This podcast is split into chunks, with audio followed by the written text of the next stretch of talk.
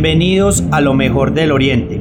Soy Lizardo Murillo Arbeláez, un colombiano que quiere conectar al mundo con oportunidades de inversión, turismo y emprendimiento en el Oriente Antioqueño. Este podcast es la plataforma para atraer personas, ideas o mensajes inspiradores para ayudarte a descubrir oportunidades y las ventajas de vivir e invertir en el Oriente Antioqueño. Ahora, empecemos. En esta oportunidad hablé con Alejandro Zapata, experto en el sector inmobiliario del Oriente Antioqueño con más de 25 años de experiencia. Charlamos acerca del mercado inmobiliario del Oriente, sus retos y oportunidades, y nos contó por qué invertir en el Oriente Antioqueño es una buena idea. Espero que disfruten este contenido. Bienvenidos de nuevo al podcast Lo mejor del Oriente. Soy Lizardo Murillo. Les agradezco por acompañarnos en este nuevo episodio de este podcast. Hoy eh, cuento con la compañía de un gran amigo mío, Alejandro Zapata Sánchez, un experto en el sector inmobiliario, especialmente en el oriente antioqueño. Alejandro es administrador de negocios y especialista en finanzas de la Universidad de AFIT tiene más de 25 años en el sector inmobiliario, en principio en la dirección administrativa de la regional Antioquia del Banco Santander y luego como empresario independiente en temas de estructuración de operaciones inmobiliarias. Desde el año 2012 gerencia su propia empresa M2 Realty SAS, un fondo inmobiliario con operación nacional dedicado fundamentalmente a la adquisición de portafolios inmobiliarios institucionales y al desarrollo de los mismos. Alejandro, ¿qué más mi hermano? ¿Cómo estás? Lizardo, muchas gracias hombre por la deferencia y tenerme presente en el podcast que entre otras cosas es bien interesante para el desarrollo de no solo de Río Negro sino de la región. Sí, hombre, muchas gracias. No, muchas gracias a vos por, por aceptarme esta invitación.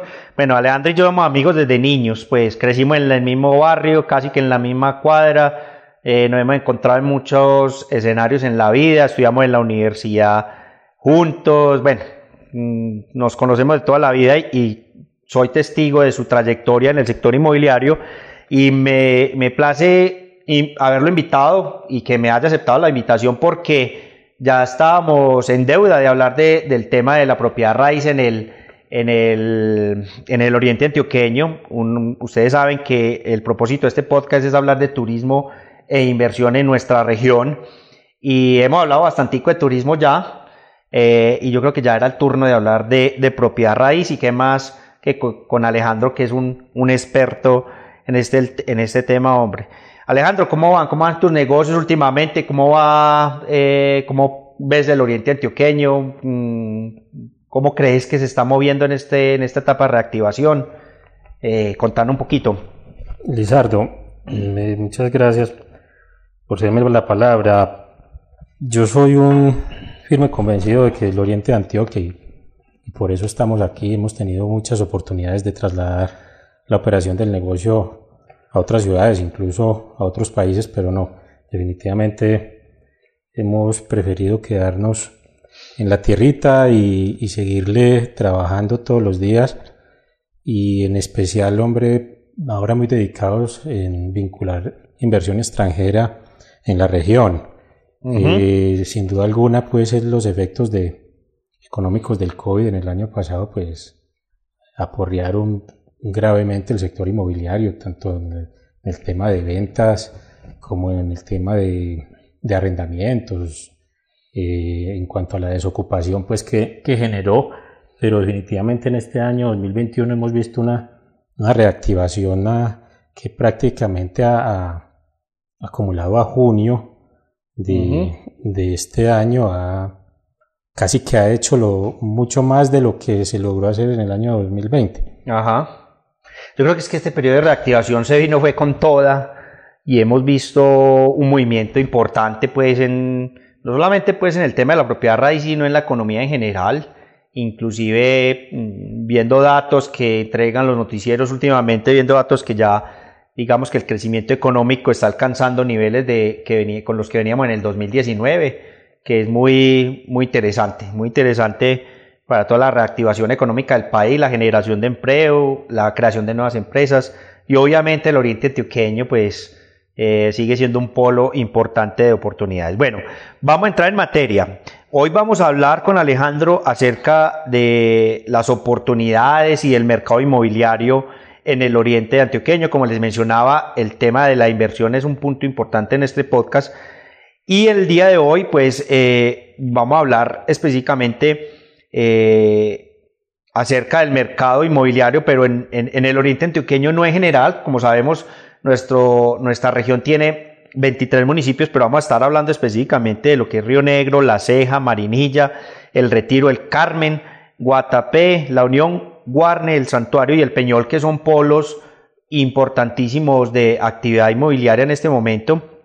Y entonces, eh, pues empecemos a preguntarle a Alejandro sobre estos temas. Alejandro, ¿cómo está eh, ¿Cómo es la composición de ese, mercado inmobiliario en el oriente de Oqueño, específicamente en estos municipios que acabo de mencionar?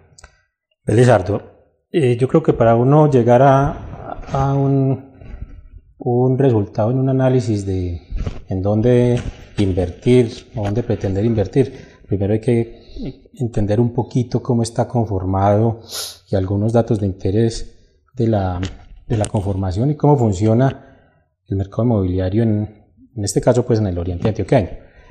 Eh, la conformación del, mercado inmobiliario en el oriente antioqueño, básicamente eso está compuesta de vivienda, eh, inmuebles de comercio y servicios, inmuebles industriales y algunos inmuebles institucionales.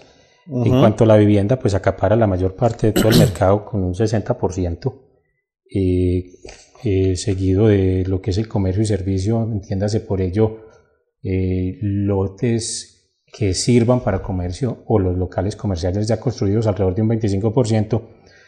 Está el aspecto industrial que ha cobrado mucho auge, especialmente en, lo que es la autopista Medellín-Bogotá, sí. alrededor de un 10%. Y finalmente un tema ya institucional que son sedes de, oficinas o algunas empresas eh, que más o menos pesa un 5%. Es válido mencionar también cómo ha evolucionado el, oriente antioqueño desde los últimos 15 años. Desde hace 15 años el oriente antioqueño pues aportaba un 3% de la actividad edificadora en Antioquia, porque la gente básicamente tenía sus fincas de recreo o, algunos lotes para una eventual segunda vivienda futuro. Sí. Hasta hace unos 10 años se empezaron pues ya como a desarrollar eh, gran variedad de urbanizaciones unifamiliares, se empezó a, ver un comercio más organizado, ya los centros comerciales más grandes, dígase San Nicolás, algunos malls como los que hay hacia allá grande, y, esa, y ese aporte a la, a la, al, a la actividad edificadora en Antioquia creció alrededor de un 5% adicional, ya, ya casi en un 8, pues si lo mirábamos desde 15 años atrás. Pero ahora, sin duda, ya estamos casi en un 15% de aporte a esa actividad, básicamente por todo el desarrollo de vivienda multifamiliar y como, como ya mencioné, el tema comercial, aunado al tema de hotelería, salud, ocio e incluso de educación. Sí, y, eh, yo recuerdo, aquí se me vino automáticamente a la, la cabeza la, la, última parte de la década de los noventas, cuando estábamos en la universidad, que precisamente nosotros estudiamos, eh, le cuento a la gente, estudiamos en EAFI Llano Grande, y en esa época, cuando la universidad se creó, que fue en la segunda parte de la década de los noventas, pues eh, esa, esa apertura de esa universidad, cada esa sede, respondió precisamente a eso que estamos viendo 20 años después, no pasó, pues la Universidad de AFI pensaba que todo este tema de servicios, que todo este tema de desarrollo en el Oriente Antioqueño, especialmente en sectores como Llano Grande, iba a ocurrir como empezando los, los años 2000, pero todos sabemos, o los que vivimos esa parte de la historia, eh, lo crudo que fue esa, esa última parte de los 90 y el principio de los 2000 con la, la violencia que, que, en, la que se está, en la que estaba metida Colombia.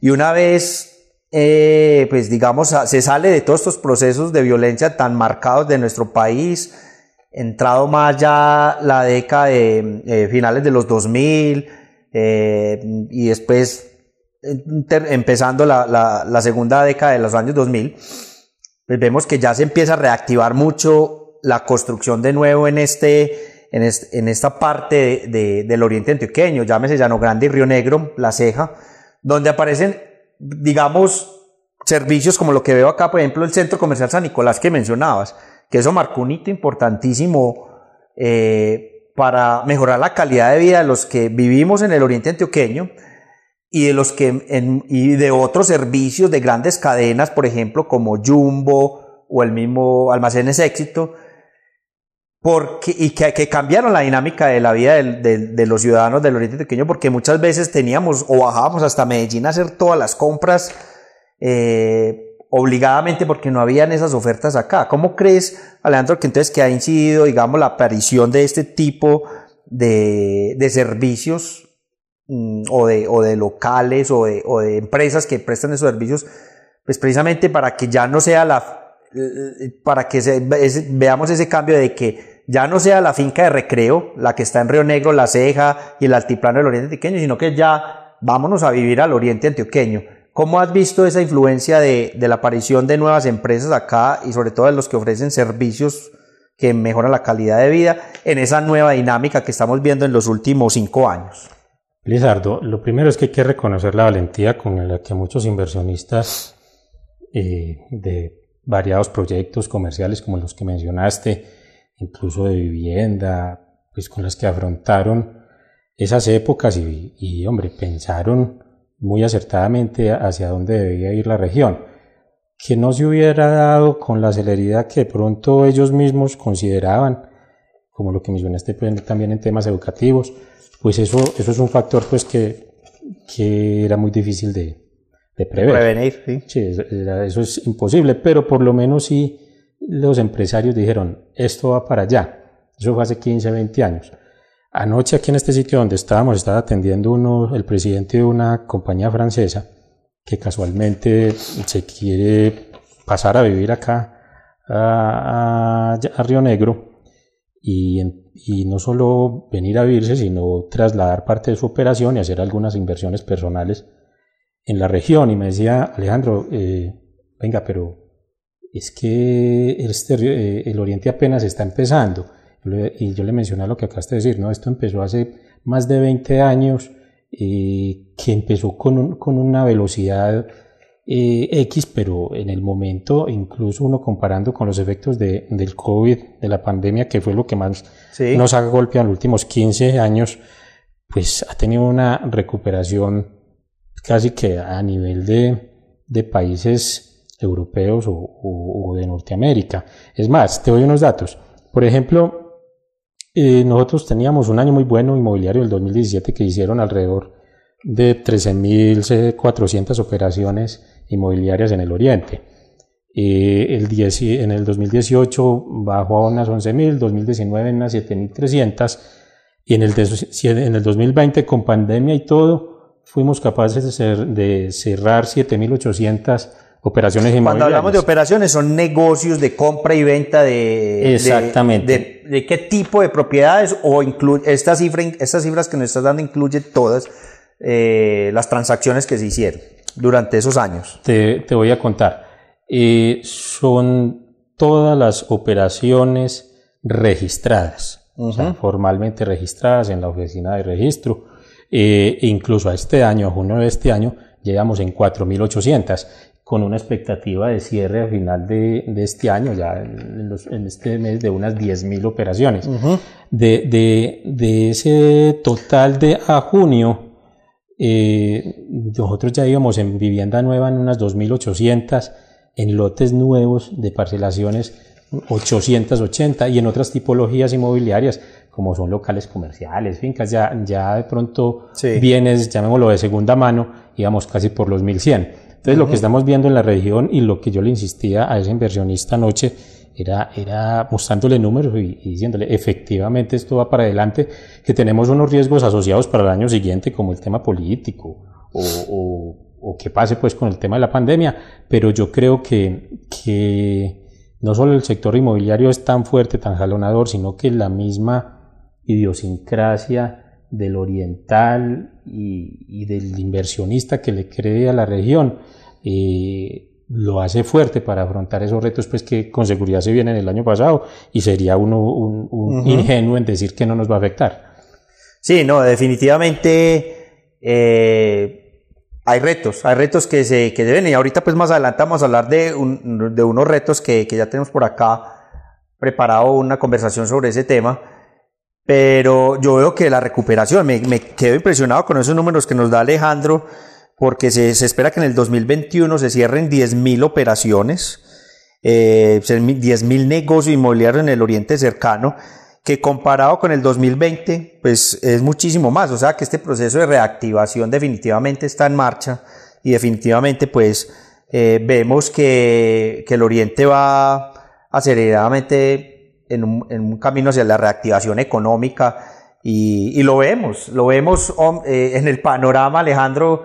Yo recuerdo hace, es que no hace más de 12, 13 años, nosotros, la altura máxima de edificios que veíamos aquí en, el, en Río Negro, sobre todo era de 5 cinco, pisos, pues, y, y, Río Negro, pues no se notaba en el horizonte, incluye quedaba por debajo de los árboles que existían. Hoy, Hoy en día, pues la geografía y, todo el panorama visual de la ciudad es totalmente diferente con, eh, digamos, proyectos urbanísticos nuevos cada día que aparecen y, nuevas ofertas eh, para todo tipo de clientes. Uno pensaría que es la gente que viene de Medellín y la que está invirtiendo en, esas segundas viviendas, pero es gente de todo el país, inclusive gente de otros países, las que miran al oriente con, con muy buenos ojos para, para invertir.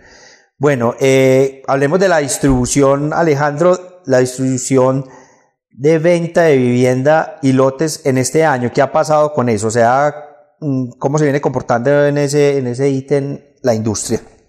Elizardo, dentro de los análisis técnicos que, revisamos en la empresa y, basados en buena parte en la información que nos suple la, la lonja de propiedad raíz de Medellín, que tiene un sistema pues de monitoreo muy importante respecto de las operaciones. Sí. Y, teniendo solamente como, como referente lo que son lotes y vivienda, no, no, incluyendo otro tipo de inmuebles, pues eh, lo que es Río Negro en su orden, La Ceja, El Carmen, Retiro, Manilla, Manilla y Guarne en ese orden, digamos que son los municipios que absorben esa, esa gran cantidad de proyectos de lotes nuevos y de vivienda. Por ejemplo, lo que es la vivienda Río Negro, a junio iban 1.400 operaciones, la Ceja en 674, el Carmen 200, Retiro 250, y ya lo que es Marinilla y Guarne, digamos que tienen una, una dinámica un poco diferente en cuanto a lotes de parcelación de vivienda. Sí. Eh, pero hay unos indicadores muy importantes que hacen referencia a, para dónde va este sector, eh, que es el número de, licencias de construcción aprobadas. Eh, también son básicamente en ese mismo orden y, a lo último, en un resumen que te voy a hacer en cuanto a valorización de, de los municipios, te vas a dar cuenta que todo, todo maneja como el, la misma coherencia. Es decir, seguimos teniendo una mayor dinámica en Río Negro, con unas 126 mil licencias de construcción a junio hmm. aprobadas, eh, luego La Ceja con 65 mil, Marinilla 45 mil, Retiro 40 mil, El Carmen unas 30 mil 500 y ya el resto de municipios como Guatapé, La Unión, Cuarne, Santuario y Peñol, vuelvo y yo los ubico como en otro grupo que tienen una dinámica interesante pero diferente en cuanto a la velocidad de, de, desarrollo, de construcción y obviamente de comercialización de inmuebles. Se nota aquí, aquí que veo las cifras de Guatapé me, me, me impresionan. Guatapé junto con el Peñol casi 30 mil, 30 mil licencias pues eso responde también a que, pues, como sabes, pues que alguna de las, de una de las temáticas importantes de este podcast es el tema del turismo, pues me imagino que muchas de, esta, de estas licencias responden también al crecimiento de la industria turística en, en, en estos sectores de, del oriente antioqueño y quedo bastante sorprendido. Bueno, cuando hablamos de, de por ejemplo, Río Negro, 125 mil, 126 mil licencias a junio del 2021, esas licencias son para vivienda nueva o incluye, por ejemplo, otro tipo de licencias como por ejemplo reformas o otro, tipo de licencias? Ahí está todo el globo de licencias que entran a las oficinas de planeación. O sea, desde que va a ser una casa eh, o desde el proyecto mm, inmobiliario ya de gran tamaño o el que va a ser una, reforma. Pero eso, pero, es un termómetro fundamental en cómo está la construcción. Si vos ves ese, ese indicador caído, es decir, un, Río Negro con menos de 50 mil licencias, pues uno diría, hombre, algo está pasando con los costos de, de, producción o con la dinámica o con, o con el apetito inversionista, pero, pero eso es un, un dato fundamental a la hora de uno escoger de pronto dónde, dónde, ¿Dónde invertir.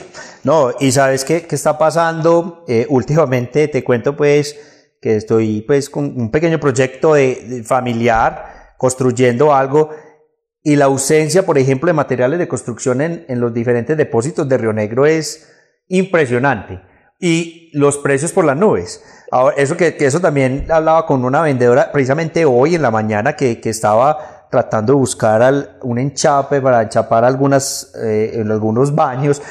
Y, y, me decía ya, hombre, de, es, la construcción está disparada y cualquier cosa que nos llega aquí al depósito lo vendemos en dos o tres días. Estamos vendiendo solamente el 33% de la demanda que nos llega aquí a, a, este depósito, un depósito muy famoso en la zona de la galería, el bazar de la construcción para mencionarlo no importa. Pero me dicen, no tenemos inventario. Todo lo que nos llega se nos van menos de 3, 4 días. Y efectivamente es así. Le tuve que llegar, decir, por ejemplo, a la muchacha que me llamara cuando le llegara alguna cosita para poder comprar algo, para poder eh, comprar los materiales. Y eso también es un indicador eh, fenomenal de lo que está pasando con la construcción. Y aquí, como lo dices, pues es, eso es un, es un termómetro impresionante para saber cómo está de reactivada, pues como, como la, la, industria. Es que mira, el tema, por ejemplo, un Adobe hoy está valiendo un 300% más de lo que valía el año pasado. Y el, el, hierro, el, hierro fue impresionante. Llegó a aumentar hasta el 75%. Ahora ha bajado un poquito, pero, pero el punto más alto fue 75% de aumento, con lo cual también se, pues, se, se, entran en, en unas disyuntivas importantes para, para la construcción y para el desarrollo. Eh, especialmente en el tema de proyectos de vivienda, porque pues no puedes salirte de unos márgenes normales de por metro cuadrado de vivienda si los costos suban de tal manera que necesariamente eso se va a la utilidad, es decir, los márgenes de utilidad tienden a bajar, eh, pero también, en mi opinión, a mediano plazo tendría, tendería a aumentar el precio eh, para tratar de recuperar un poquito esos mayores costos de, de producción. Claro, claro, y pero también se vuelve, obviamente, mm, si, se, si sube mucho los materiales y posteriormente sube mucho los precios de las viviendas nuevas, eh, pues también, o nuevas o usadas, lo que sea, pues obviamente se vuelve menos atractivo el mercado porque mm, la está subiendo a mayor velocidad de lo que están subiendo, por ejemplo, los salarios o, o, o, que se está de la, o de, de, la misma forma que se está moviendo la productividad del país. Es que me he quedado impresionado ah, últimamente mirando, por ejemplo, precios de apartamentos en Cartagena. Están más caros en Río Negro que en Cartagena en muchos de los casos. Apartamentos muy similares en condominios, más o menos del mismo metraje, etcétera. Precios muy similares y eso responde pues obviamente a una demanda y una salud pues que tiene el mercado eh, en el oriente antioqueño. Yo pienso que siempre y cuando haya demanda, eh, el mercado va a absorber los, ah, mayores costos. Siempre y cuando haya alguien que pague, ah, va a tener su producto. Eh, hoy por hoy un, metro cuadrado de un apartamento estrato 4 o 5 Río Negro puede seguramente estar por los 5 millones 200, 5 millones 300 mil pesos metro. Eh, obviamente es un valor importante. Hemos visto valores ya típicos de metros cuadrados de apartamentos en Marinilla o el Santuario, pero digamos que eso, eso ya se sale como de, de la media. Sí.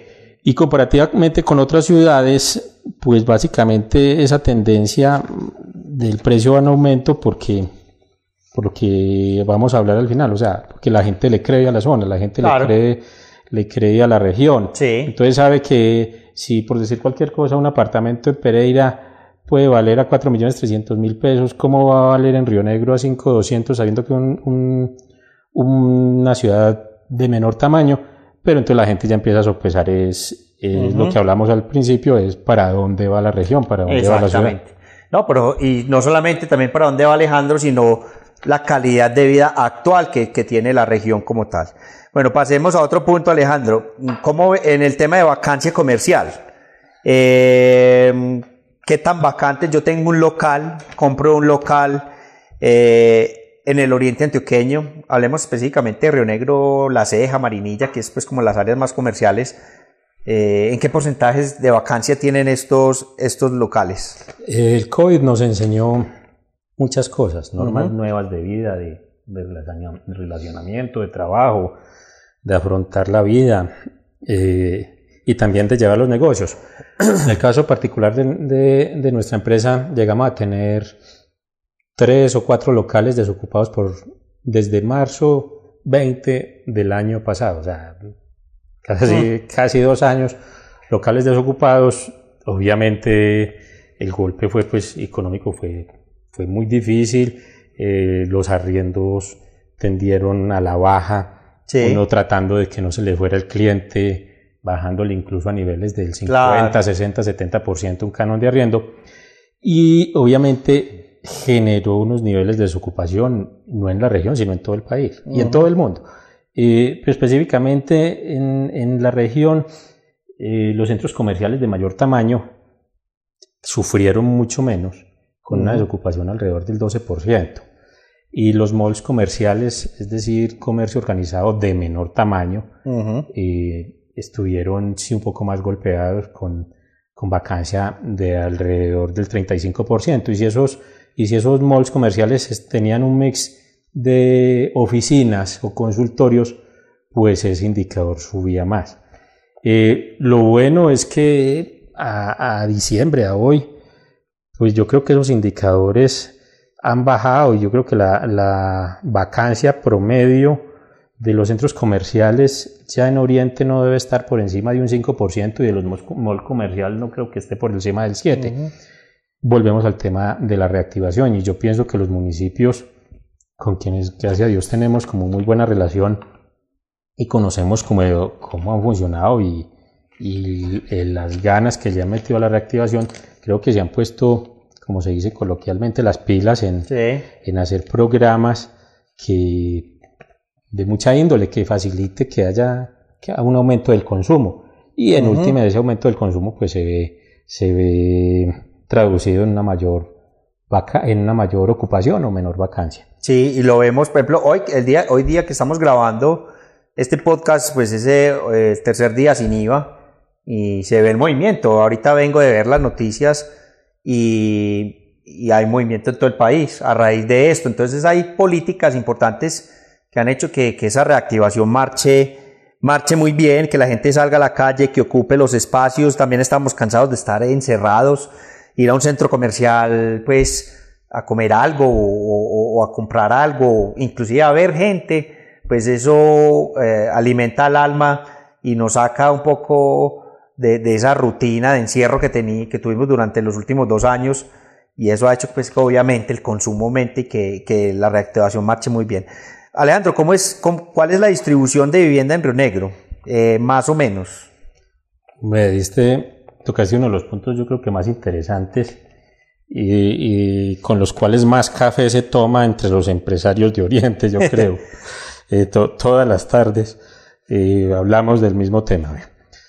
Eh, la composición de vivienda de Río Negro en general es más o menos un 50% de BIS, vivienda de interés social, y entre los estratos 3 a 4 un 25%, y en el estrato 5 y 6 un 35%, digamos, de, del producto inmobiliario. Vamos a hablar de producto inmobiliario nuevo, vivienda o, o, lotes campestres. Ven, pero perdón Alejandro que te interrumpa, pero es que me está rompiendo un paradigma que tenía acá o sea, el 35% de la distribución de vivienda en Río Negro está en los estratos 5 y 6 en este momento.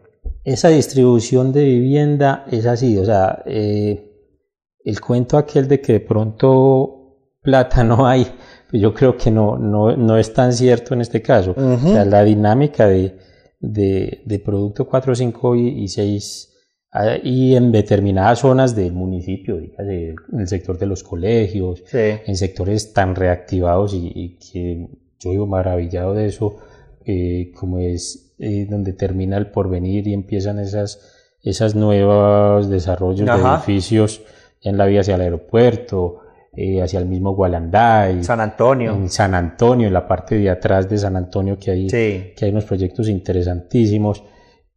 Eh, el constructor se ha preocupado mucho por ir como subiéndole la calidad, la calidad al producto. Eso, eso se traduce después en que definitivamente pues será otro estrato, pero, pero no necesariamente en que valga ostensiblemente más. Entonces eso le ha permitido a la gente ir a ir ir acercándose a un producto, a una vivienda de mejor calidad por un precio, pienso yo, pues que, que, justo y, ha ido modificando un poquito esos indicadores. Hoy por hoy en Río Negro, yo cuento Lizardo, hay unas 8.000 viviendas entre viviendas en construcción y viviendas en venta. Es decir, que ya tengan su, sala de ventas o, estén en promoción. Eso va marcando también otro tema que posteriormente vamos a hablar, que es tema de, cómo los municipios van a, afrontar esos crecimientos. Eh, y incluso para el caso particular de Río Negro, a nosotros hacemos cálculos que a unos seis años eh, Río Negro va a tener una proyección de desarrollo de vivienda ya construida sin duda de unas 15.000 unidades más. Mm. Pero hay un, dato bien interesante que es entre los planes parciales que hay aprobados en el municipio, eh, un plan parcial es básicamente... Para que le contemos a la gente, Alejandro, eso, ¿qué es un plan parcial? Un plan parcial es básicamente una norma que, le, que se le asigna a una, a un área de terreno importante para darle cierto tratamiento normalmente urbano, porque también hay planes parciales rurales, pero digamos un tratamiento de densificación normalmente. Y entre esos planes parciales que hay en Río Negro, que debe ser seguramente alrededor de unos 7, 8, pero en ese dato, mm, con derecho a equivocarme, eh, hay unas 95 mil unidades de viviendas aprobadas. Aprobados en el plan parcial, no significa que se vayan a desarrollar nada. Es decir, le dan ese potencial a esas zonas del municipio de desarrollo urbano que en la sumatoria arrojarían unas 95 mil unidades de vivienda. Wow. En otras palabras, y a mi entender, ahí están los 20 siguientes años en el desarrollo de vivienda de Río Negro. De alguna manera, y una opinión muy particular, me parecería irresponsable si los municipios siguieran aprobando planes parciales adicionales a los ya existentes, porque entonces, entonces ¿a, dónde se iría? O sea, duplicaríamos la población en menos de 20 años. Sí, sí, claro. Si Absolutamente eso, eso, eso estaba pensando acá Alejandro, porque si tenemos el potencial en los próximos 20 años de construir 95 mil unidades, 15 mil de las cuales en los próximos, en los próximos 6 años, pues eso quiere decir 95 mil unidades. Aquí abuelo de pájaro y muy olímpicamente haciendo un cálculo aquí, póngale tres personas por unidad, son 300 mil habitantes nuevos que tendría la ciudad en, los próximos 20 años, prácticamente triplicando la población actual de Río Negro en el municipio con todos los retos que, tiene, pues obviamente esos nuevos desarrollos y obviamente los retos que tiene servir a esta nueva población. Yo pienso, yo pienso que eh, la, la relación directa no se puede hacer de, manera que 95 mil vayan a unidades vayan a tener tres personas. Sí, olímpicamente lo hice. Pero, pero, lo, pero definitivamente sí va a haber un aumento de personas. Obviamente porque unos de los que de los que adquieran van a ser, venir de otras ciudades o a vivir o solo la tengan por inversión. Pero bueno, eh, en definitiva se viene un aumento grande y ahí es donde entramos ya en el tema como de los retos de los municipios que, que básicamente yo lo, lo, he identificado como una necesidad imperiosa, urgente de, de aumento de la competitividad de la región. Y entiéndase por competitividad desde el punto de vista del conocimiento, del empleo, de la infraestructura, que, que puedan eh, absorber esa, esa, demanda que se viene encima eh, mediante la capacidad de, de, proveer servicios públicos de calidad eh, y movilidad eficiente, pues que como vemos, pues nada, para nadie es un secreto que, que tenemos problemas graves de, de, movilidad, aunque, aunque reconozco pues que los municipios han hecho unos esfuerzos en infraestructura importante. Entonces, primer reto, Alejandro, que podría metiendo ya en este tema, de en, este, en este aspecto de los rectos que tiene el mercado inmobiliario en el oriente antioqueño, podríamos hablar entonces de que primero, pues obviamente garantizar ese, ese tema de los servicios públicos a todas estas nuevas unidades inmobiliarias que van a estar ubicadas en nuestro territorio. El tema de la movilidad, ¿de qué otros retos podríamos hablar en, que se nos vienen para ese tema del mercado inmobiliario? En, el, en la teoría inmobiliaria hay algo que es muy temido, que son las ciudades dormitorio o las regiones dormitorio. No podemos eh, crear una región dormitorio. Incluso ese efecto lo estamos viendo en algunos municipios eh, en el oriente, eh, pero eso, eso se evita eh, vinculando a la región proyectos que sean detonantes, proyectos importantes de, del tipo de turismo institucional. Es decir, eh, que el mercado inmobiliario no se quede solamente en lo que es el comercio y la vivienda, que empiecen a, a, buscar cómo establecer eh, otros desarrollos de región adicionales a los que ya hablamos pues de, servicios públicos. ¿Cuáles podrían ser esos nuevos desarrollos? ¿Qué sugerís? universidades, clínicas, eh, tratar de, convencer a, inversión y a empresarios que tengan sus sedes acá, eh, que todo se, traduzca en una generación de empleo y en una mayor capacidad de consumo de la gente y que la gente tenga suplidos todas sus necesidades normales de, de, una familia dentro de una misma región. Con eso evitamos lo que te comentaba, de, de volvernos una, una región dormitorio. Sí. Eh, hay un tema muy, muy especial y que, que, me, que con vos ya he tenido algunas experiencias en el, en el exterior, eh, con la administración pasada y, ahora con la administración actual de Río Negro, y sé que varios municipios lo están, lo están buscando, que es todo este tema de los hermanamientos con otras ciudades, otros países, otras regiones, sí. porque es una oportunidad increíble de no solo de vincular inversión eh, para estos temas como los que te acabé de comentar, sino de vincular conocimiento. Eh, porque seguramente otras regiones ya pasaron por lo mismo, claro. con las mismas dinámicas, las mismas coyunturas. Entonces yo pienso que, que retomar la experiencia de otros, obviamente adaptándola a la idiosincrasia, a las realidades particulares, pues eso es acortar el camino para poder esperar y poder recibir con la infraestructura necesaria, lo que hablábamos ahora de, esos, de ese potencial de desarrollo que como hablábamos pues de los planes parciales en Río Negro andaba cercano a los 95 mil unidades de, de vivienda. Totalmente de acuerdo Alejandro, y no solamente pues obviamente, exacto, aprender de todas las experiencias que otras ciudades que han pasado por el mismo proceso de Río Negro y el Oriente Antioqueño, eh, pues aprender de, todo, de todos sus errores que cometieron y no hacerlo pero yo diría también mirar lo que le ha pasado a Medellín. De, eh, yo creo que Medellín, el tema de Medellín es un, un ejemplo importante de por qué planificar es, eh, es importante. Hemos visto como en Medellín en los últimos años tienen que sacrificar una gran cantidad de recursos públicos para hacer obras de infraestructura, eh, obras de ciudad para garantizar el espacio público a los, a los habitantes, etcétera entonces nosotros yo pienso que en el Oriente Antioqueño todavía tenemos la oportunidad de planificar eh, mucho mejor la ciudad, todavía tenemos ese, ese espacio, digamos, para, para decir dónde va, qué y cuándo y no cometer esos mismos errores. Eh, bueno, Alejandro, hablemos ahora de oportunidades de inversión inmobiliaria en el Oriente Antioqueño. ¿Cuáles crees que son las oportunidades más grandes que tenga, que tiene una persona que quiera invertir en el Oriente Antioqueño en propiedad raíz? Elizardo, nosotros todos los días se nos acercan o recibimos llamadas o requerimientos de, de empresarios, de fondos inmobiliarios, muchos de ellos, muchos de ellos extranjeros, de incluso familias, familias del común o amigos, que nos dicen, hombre, ¿usted cómo ve la zona? ¿Usted dónde pondría la platica? Ahora con la, el cambio de dinámicas de la pandemia, ¿cómo se está comportando y hacia dónde dirigiría una inversión proveniente pues, de, un, de un ahorro, llámese familiar, o de, un excedente de liquidez eh, de empresarial? Eh, en este caso nosotros hemos identificado varios factores.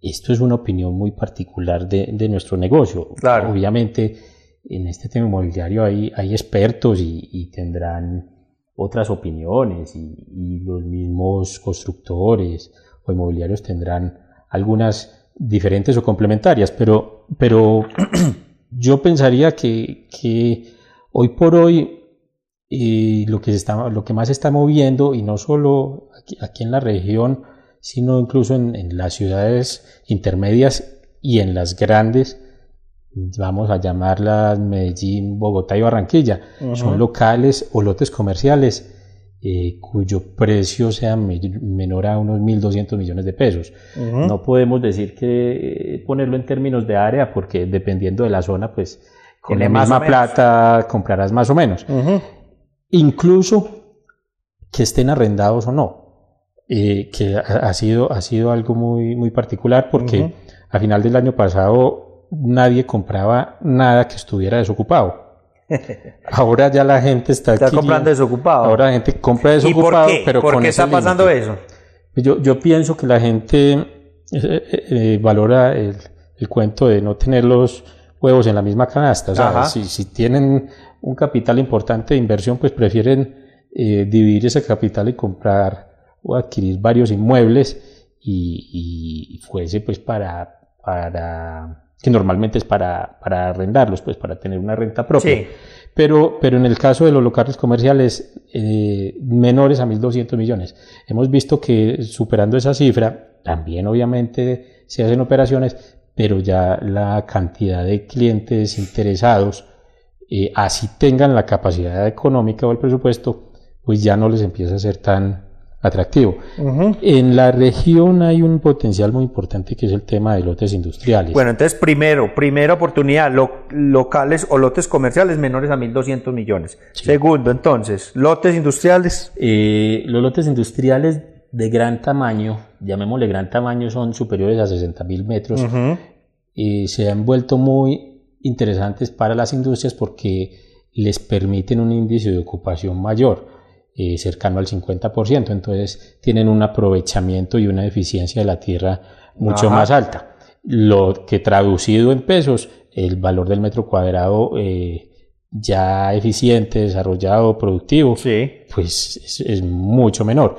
Entonces los lotes superiores a 60 mil metros industriales han, han cobrado mucha validez y mucha importancia básicamente en el sector de la autopista Medellín-Bogotá, uh -huh.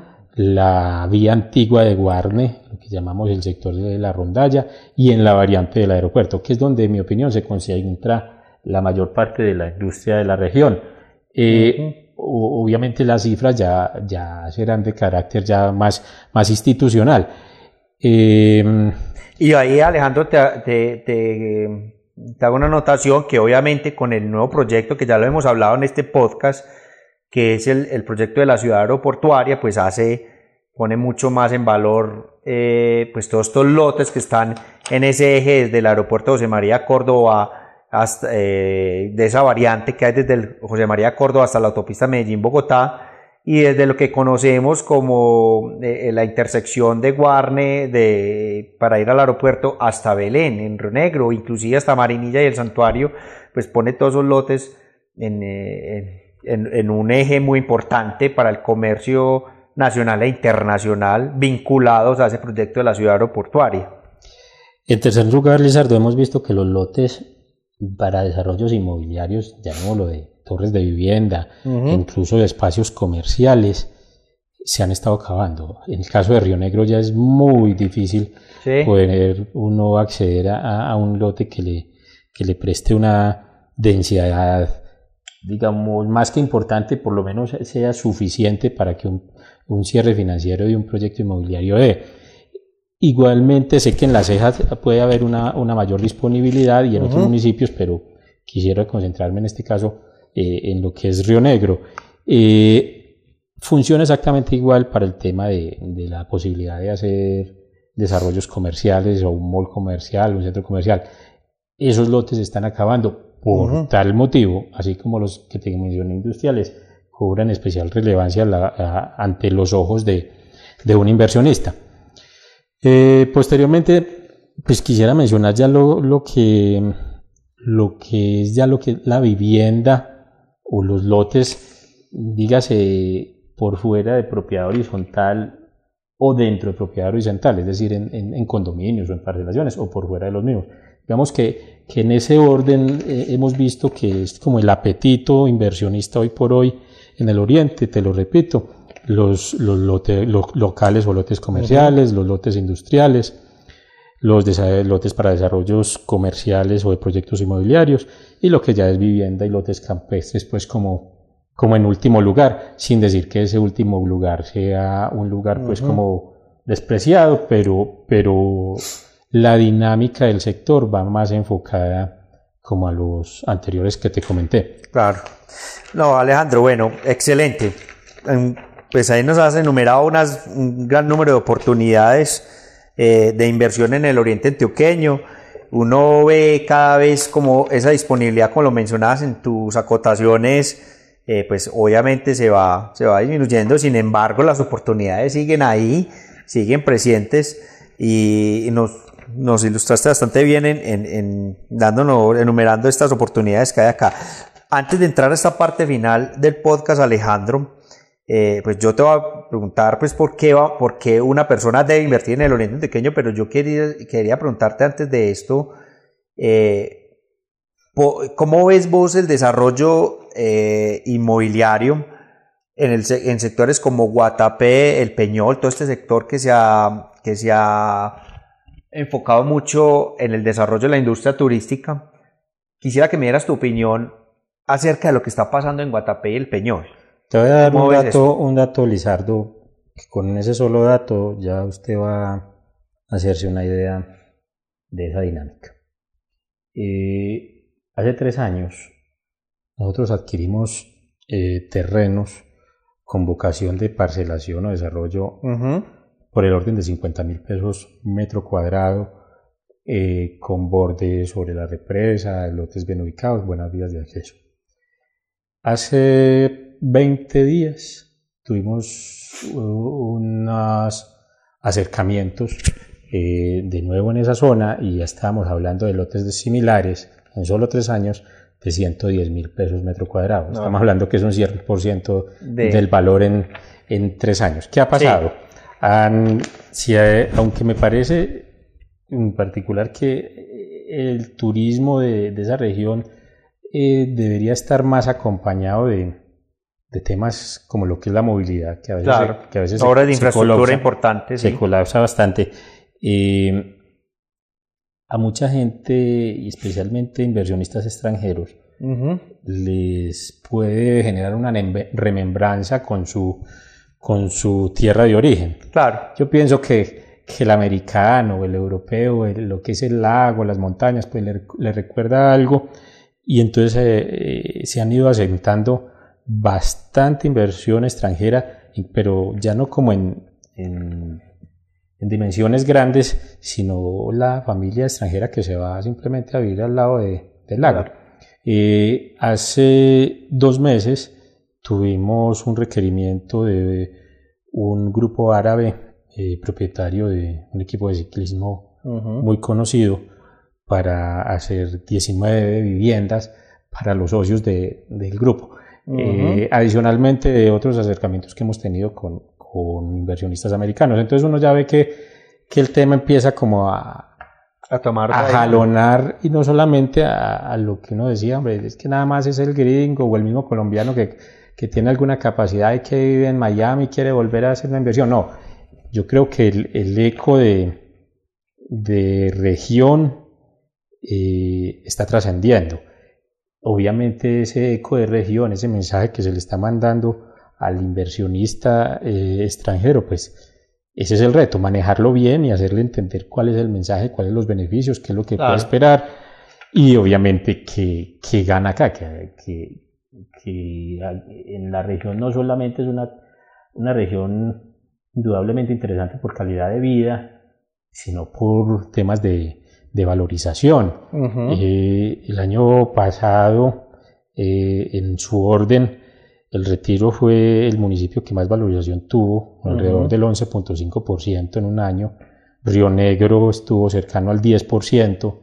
Eh, ya los otros municipios cayeron un poco más, pero obviamente teníamos ese, ese, ese reflejo de la pandemia. Eh, el Carmen estaba en el 3.9%, Guarne alrededor del 3% y La Ceja tuvo una valorización anual del 0.6%, y una valorización eh, más estable, pero por lo menos no una desvalorización, lo que uno normalmente no ve. Perdón que te interrumpa Alejandro, pero, pero para cerrar ese punto del Peñol Guatapé, eh, pues se ve que, que tiene una salud tremenda el mercado inmobiliario en esta región, sin embargo, pues hay unos retos importantes, como tú lo mencionabas, que es el, como el tema de unas vías de acceso que, mm, pues, que faciliten llegar, entrar y salir de, de, esta región de embalses, porque se ha vuelto pues difícil, sobre todo fines de semana, fines de semana festivos, bastante difícil ingresar a la zona y eso también pues desestimula en cierta parte eh, eh, digamos, la inversión también. Entonces, llamado pues para que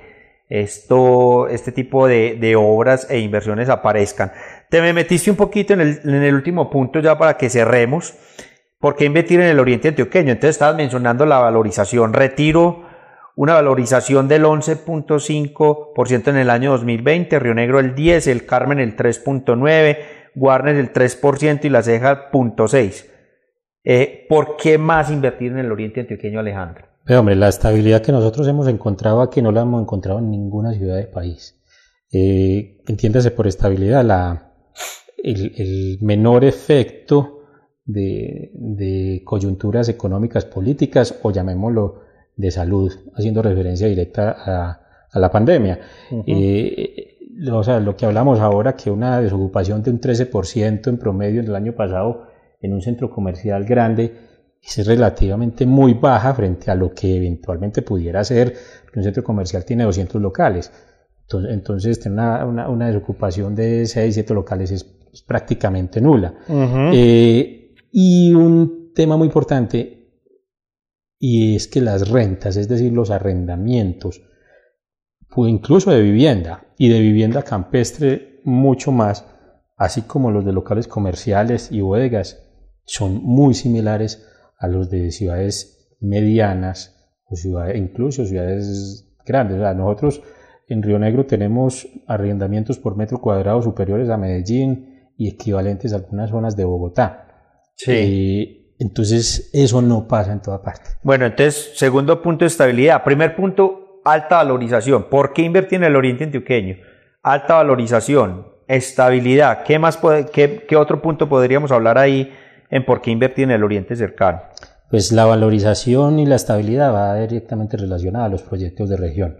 Yo pienso que los dirigentes eh, ahora están conteniendo en sus planes de desarrollo, de desarrollo eh, proyectos más ambiciosos. Eh, no, no, mirar las, las ciudades como, como una parroquia aislada, sino como una parte de un sistema eh, entonces eso ha hecho que se obliguen ellos mismos a, desarrollar proyectos de conectividad en vías, en infraestructura, de salud, de servicios públicos, incluso educativa. Perfecto, entonces valorización, estabilidad, proyectos de región. ¿Qué más podríamos hablar ahí? Mire, yo creo que cuando uno, uno normalmente entra a los restaurantes que ve llenos, uno, nunca entra a los restaurantes que ve vacío. Cuando usted está viendo que, que, la gente invierte, que el extranjero invierte, pues eso, eso definitivamente es, es, un termómetro y es, un, y es una luz que usted le indica que, que allá no va a perder. Eh, que, que podamos no tener la certeza de cuánto vaya a ganar, es verdad, pero sí tenemos la certeza de que no va a perder. y, y, vuelvo a digo, o sea, mira que pasada la pandemia, las valorizaciones de, de los municipios del Oriente Cercano, todas fueron positivas, mayores o menores, pero todas positivas. Eso no ha pasado, eso no ha pasado en, en ciudades, y te voy a decir el caso particular de Barranquilla, Barranquilla, Montería, eh, Cincelejo, nosotros hoy estamos adquiriendo inmuebles por metro cuadrado en las mismas zonas más barato en esas, en esas, en esas ciudades de lo que lo adquiríamos antes de la, eh, eh, antes de la pandemia. Entonces hay ciudades en las que efectivamente se perdió capacidad de, eh, de, la valorización de los inmuebles. Y bueno, y para terminar, Alejandro, estabas hablando de que el tener inversión extranjera eh, es un indicador pues, de que hay salud en el mercado inmobiliario. Aquí en el Oriente Antioqueño, ¿qué has podido, ¿cómo has podido observar cuál es la composición de esa, de esa inversión? Nosotros normalmente una vez semanal, una vez por semana nos, nos reunimos eh, de manera virtual o, presencial con inversionistas extranjeros. No vamos a, tapar el sol con la mano. La, la, el efecto pro devaluación es lo que hace tan interesante eh, las inversiones en Colombia y, y ya si usted lo va centrando de acuerdo con los aspectos que te mencioné anteriormente, le sumas a todo eso la devaluación, ya, ya el extranjero ve un foco supremamente interesante, un nicho muy interesante de inversión. En el caso particular del Oriente hemos visto, pues los americanos han estado siempre, Sí. mucho europeo, español, franceses. Y, para nosotros sí ha sido una novedad que en el último año hayamos tenido la oportunidad de adelantar conversaciones con, con inversionistas árabes. entonces, vuelvo digo, o sea, yo creo que en, toda esta conversación eh, es válido como anotar esos tips eh, que yo lo llamo como, como el termómetro y hacer una mezcla de esos tips que nos permiten decir, hombre, por esto, por todo esto, definitivamente eh, es interesante participar de la inversión en el Oriente Antioqueño. Y cuando yo llamo participar en la inversión, no quiere decir que tengan que ser grandes sumas o grandes desarrollos, no, es que eh, como empezamos todos, desde el estudiante que hace un ahorro, en su universidad y que se empiece a meter con, con esfuerzo en un apartamento, en un lote y lo va consiguiendo, yo creo que ahí es donde tiene la verdadera jubilación. La, verdadera jubilación no creo que esté con, no solamente con un aporte a un sistema de seguridad social, yo creo que la verdadera jubilación eh, nos la da el sector inmobiliario. Bueno, Alejandro, una verdadera cátedra. Eh, la que nos has dado en este episodio. Realmente eh, me ha roto muchos paradigmas. La verdad me voy pensando. Me voy pensando muchas cosas eh, y, me has, eh, trasladado a un cambio de pensamiento. Yo creí que pasaban otras cosas, pero me voy con mucho conocimiento el día de hoy. Unas palabras finales, Alejandro, para, para nuestra audiencia y quedas totalmente invitado para un próximo episodio. Felizardo, no, lo primero es agradecerte que nos hayas tenido en cuenta y, con total humildad pues eh, tratamos de, de, emitir nuestros conceptos que, que, no son ni prejuiciosos ni caprichosos sino, sino provenientes pues como de, una larga experiencia y espero que, que aquellos que les guste escuchar tus podcasts y que de pronto tengan inquietud en todos estos temas pues los tomen en cuenta. Bueno, Alejandro, te agradezco mucho, mi hermano. Eh, te voy a seguir invitando posteriormente para que nos sigas dando tu opinión. Eh, yo creo que hoy este episodio ha sido un gran termómetro de la salud eh, y de lo que está pasando en el oriente antioqueño en, temas inmobiliarios, un tema muy importante que queremos tratar pues en este podcast. Y a todos ustedes, pues yo quisiera, quisiera agradecerles por escuchar este nuevo episodio y nos vemos en una próxima ocasión. Muchas gracias. Muchas gracias. Chao, Alejandro. Gracias por escuchar el podcast Lo mejor del Oriente. No olvide seguirnos en nuestras redes sociales para que no se pierdan los episodios futuros. Compartan sus comentarios con nosotros si les gustó este episodio. Y si usted quiere conocer más acerca de lo que el Oriente Antioqueño tiene para ofrecer, asegúrese de visitar nuestra página lomejordeloriente.com. Hasta la próxima.